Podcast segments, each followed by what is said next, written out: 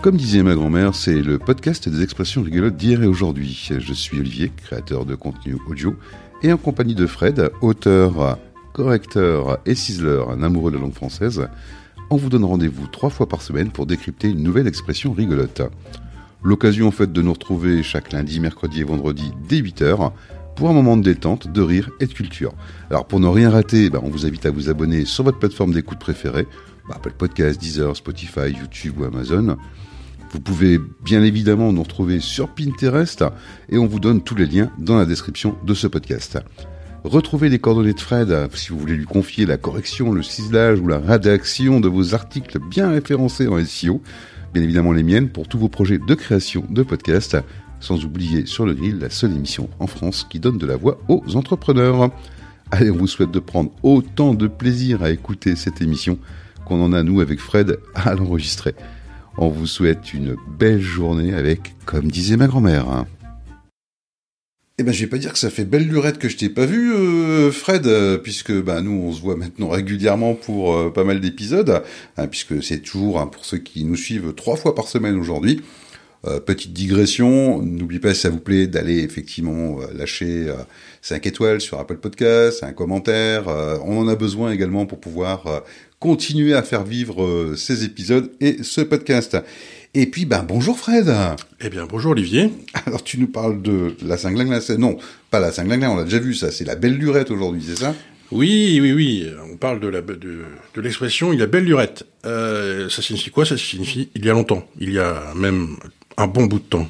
c'est marrant, ça fait belle lurette que je l'ai pas entendu celle-là. Allez, dis-moi en plus. Eh bien, écoute, c'est une, c'est vraiment, ça vient d'où C'est une excellente question, ça, parce que euh, je vous aurais bien donné l'origine et, l'étymologie, ainsi que la signification du mot lurette. Mais je peux pas, parce que c'est un mot qui n'existe pas. Ah bon? En tout cas, nulle part ailleurs que dans l'expression il y a belle lurette. C'est marrant, c'est curieux quand même, mais euh, bah, il doit quand même bien y avoir une origine euh, à, cette expression. Bah, je veux dire, voilà, ça sort pas de, de, de, nulle part, quoi. Oui, bah non, ça sort pas de nulle part. À la fin du 19e siècle, en Bourgogne, et dans certains dialectes du Nord et, de l'Est, on disait il y a belle heurette, pour dire il y a un certain temps.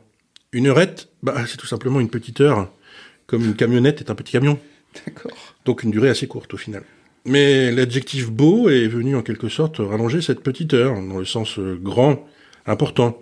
Comme quand on dit plaisamment, euh, c'est une belle pièce. Donc euh, c'est complètement dialectal, si je comprends bien, mais comment on arrive à ce que ça passe au niveau national? Eh bien, écoute, ça, c'est... Alors, l'expression, elle est attestée pour la première fois dans la littérature en 1875, sous la plume du poète et écrivain André Theuriet. Alors, certes, il est né en région parisienne, mais son père était bourguignon, et sa mère Lorraine. On imagine donc qu'il connaissait ou employait cette expression il y a belle heurette. C'était un auteur qui n'avait pas son pareil pour brosser un, beau paysage champêtre, dans un style euh, toutefois euh, très académique. C'est dans la fameuse revue des Deux Mondes qu'il a écrit ce vers, ce n'est pas une grive, les sons sont trop énergiques. Quant au rossignol, il y a belle heurette qu'il ne chante plus. Donc euh, la revue des deux mondes, ouais, ça, ça, ça, me parle, ça me dit quelque chose. Hein. Oui, c'est une revue de littérature et, d'idées fondée en 1829 et qui paraît encore de nos jours. C'est l'une des plus anciennes publications périodiques encore en activité en France. Au XIXe siècle, c'était un rendez-vous littéraire majeur et une multitude de grands noms y ont, publié. Hein. Alors je vais citer Alexandre Dumas, Alfred de Vigny, Honoré Balzac, Sainte-Beuve, Baudelaire, Georges Sand, Alfred de Musset. Mérimée, par exemple, y a publié l'une de ses plus célèbres nouvelles, Carmen. Euh, en fait, euh, c'est une expression, euh, en quelque sorte, qui a été nationalisée, et, et donc c'est concrètement, c'est quoi? C'est Eurette qui s'est transformé en, en lurette?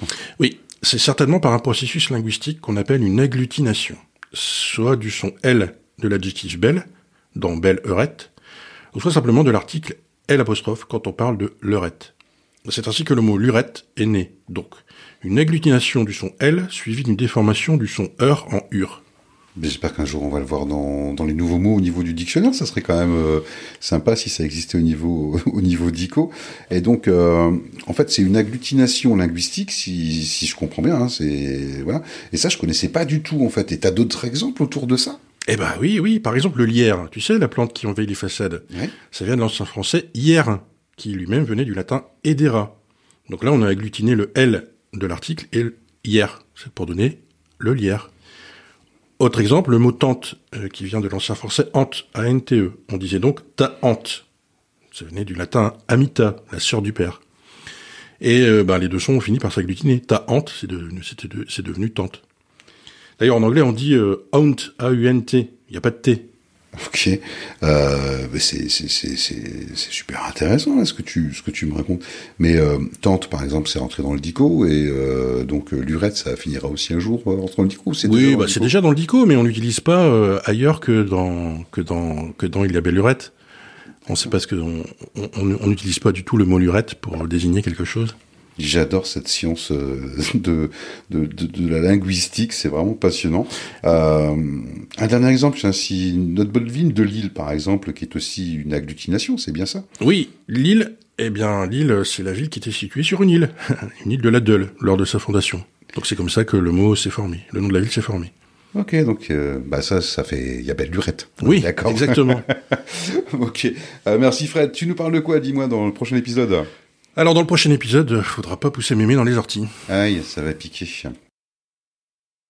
Merci Fred d'avoir euh, partagé cette expression et nous en avoir donné euh, quelques explications. Euh, vous avez aimé? Ben, Pour nous encourager et promouvoir la création des auteurs, c'est très simple. Vous partagez simplement ce podcast avec votre entourage, votre réseau, sans oublier bien évidemment de vous abonner et de nous laisser un commentaire. De votre côté, si vous connaissez une expression rigolote que disait votre grand-mère, ben faites-la nous parvenir, envoyez-la nous tout simplement. Avec Fred, on se penchera dessus et on vous en donnera la provenance.